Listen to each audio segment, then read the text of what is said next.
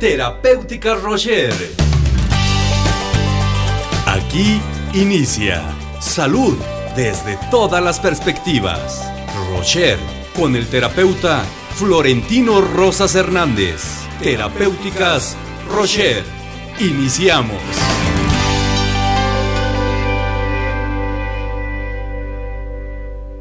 Buenas tardes, tengan todos ustedes.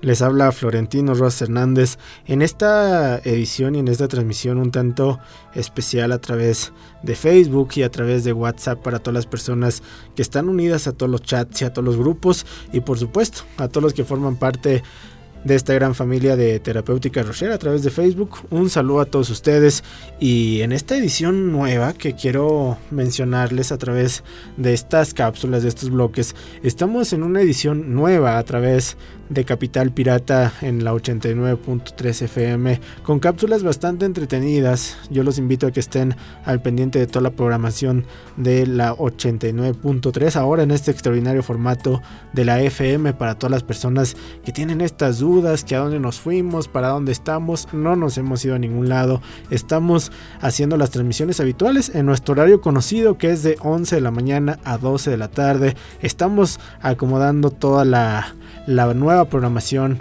aquí en Capital. Esperen sorpresas a lo largo de toda la programación. Y bueno, estaremos haciendo estos bloques que son bastante interesantes para todos ustedes y por supuesto con la intención de darles a saber todos los beneficios, todas las propiedades de las plantas, de las hierbas medicinales y por supuesto las excelentes terapias que tenemos en cada una de nuestras sucursales. El día de hoy quiero hablar un poco acerca del sistema cardiovascular. Hemos hablado muchísimo acerca de las funciones del corazón, acerca de la función cardiovascular. Hablar del corazón es decir, bueno, sí, yo tengo un corazón, ¿para qué me sirve el corazón? Yo sé que nada más lo tengo y pues seguramente late porque estoy enamorado o late porque tenga que latir o por alguna razón tiene que latir el corazón. ¿Qué es lo que hace el corazón? Aquí es un punto bastante interesante y es un punto importante porque el consumo muy particularmente de alimentos que contienen grasas de origen animal, quiero poner este ejemplo, como las carnes, los embutidos y muy particularmente la carne de cerdo, créanme, está relacionada con un buen número de enfermedades relacionadas con el corazón, que afectan directamente a la conservación de la salud en todos los aspectos. La prevención de estos trastornos, en todos, absolutamente todos, no necesariamente necesitas ser una persona hipertensa, no necesariamente necesitas tener triglicéridos, colesterol elevado, sino que la prevención de estos trastornos para casi siempre todos nosotros son por la introducción de algunos cambios pues bastante sencillos en nuestra alimentación que habitualmente realizamos. El hecho de hacer ejercicio pues moderado, el hecho de seguir un tratamiento basado en medicina natural, el cual es el caso de terapéutica Rocher, en donde puede consistir en la utilización de plantas, de hierbas medicinales como el espino blanco, como la árnica, como la biznaga, como el ginkgo biloba, el ajo, que a mí en lo personal me encanta bastante este tratamiento a base de ajo, pero aquí vienen siempre los grandes peros. Sin embargo, en muchos casos se hace imprescindible un control regular por un cardiólogo o por una medicina pues no naturista, así lo voy a llamar de esta manera. ¿Por qué? El sistema cardiovascular meramente está formado por el corazón, lógicamente, todos sabemos hablar de un sistema cardiovascular, decimos corazón. Pero ¿qué más? Los vasos sanguíneos juegan un papel importante y la sangre. Sí, el corazón, los vasos sanguíneos y la sangre. Este sistema es el encargado de abastecer pues meramente de alimento, de oxígeno y de todas las sustancias necesarias para las células de nuestro cuerpo. Y además de esta importante función, también se ocupa de eliminar los productos de desecho que van quedando pues en nuestro cuerpo en todos los aspectos. Aquí es en donde quiero que me pongan un poco de atención, porque la fisiología del corazón es bastante interesante, hablar de que el corazón impulsa la sangre hacia todo el organismo y hablar de que se trata de un músculo que es bastante potente, que es un músculo hueco y que está dividido en dos mitades, que tenemos un ventrículo derecho, que tenemos un ventrículo izquierdo, que tenemos a los pulmones, que tenemos la válvula mitral, la válvula órtica, que tenemos la sangre ya oxigenada, la sangre no oxigenada, la vena cava inferior. Bueno, aquí yo me podría pasar hablando horas y horas acerca de toda la fisiología del, del corazón. Pero aquí quiero hacer relevancia a todo esto porque fíjate que el problema surge cuando el corazón, a pesar de impulsar una enorme cantidad de sangre ya oxigenada y ya nutritiva hacia todos los tejidos, el corazón no recibe la cantidad de sangre suficiente para su propio provecho. ¿A qué me refiero con todo esto? El corazón solo puede aprovechar la sangre que circula por las arterias coronarias y las arterias coronarias, denominadas así porque precisamente son una especie de corona.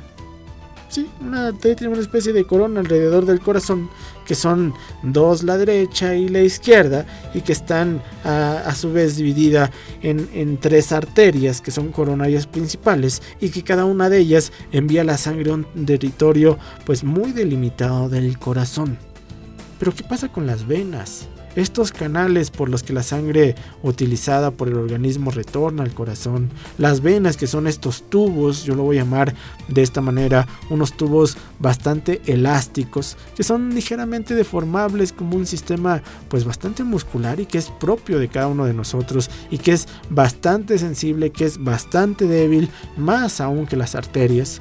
Y mientras que en las arterias la circulación sanguínea se realiza por medio de la impulsión de la bomba cardíaca en las venas que están situadas al otro lado de la barrera capilar. Aquí viene una especie de presión, que es una presión positiva, que se efectúa por el corazón y que es tan reducida en muchas de las ocasiones que nos sirve para permitir una circulación sanguínea correcta en todos los aspectos. Muchas personas me preguntan o muchas personas se preguntan bueno, los trastornos de mala circulación, se me hinchan los pies, tengo calambres, adormecimiento, tengo retención de líquidos. ¿Qué podemos hacer con todo esto? Un ejercicio muscular es importante, un sistema valvular por supuesto que es importante, una función cardíaca es importantísima al 100%.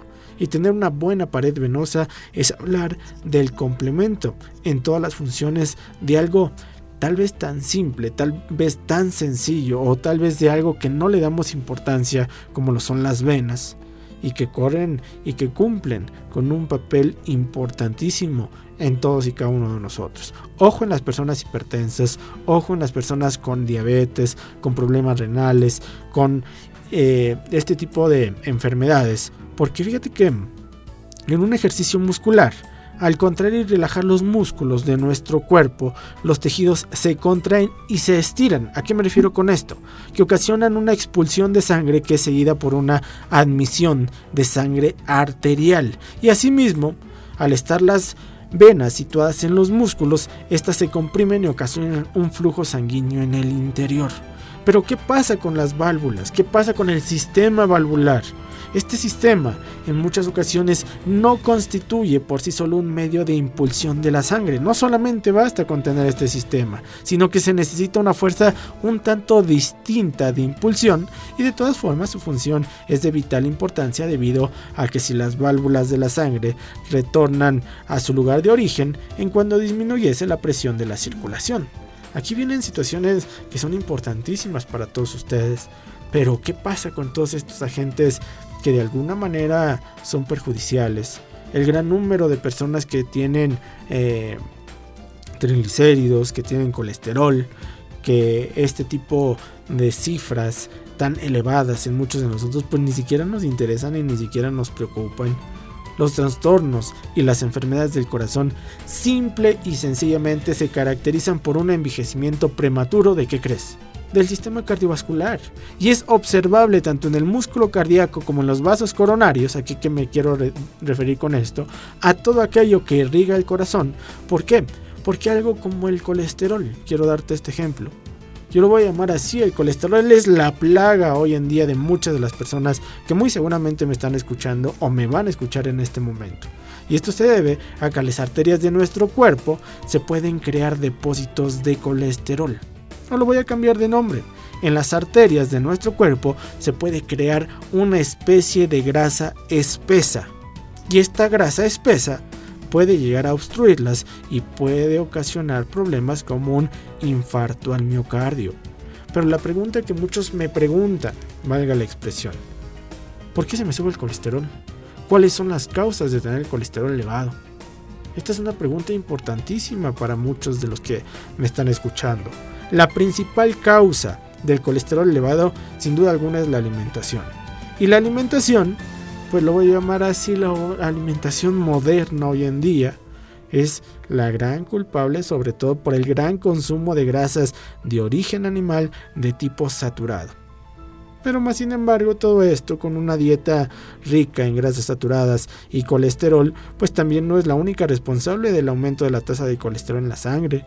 El consumo de las margarinas, de las harinas, sin colesterol también lo aumenta.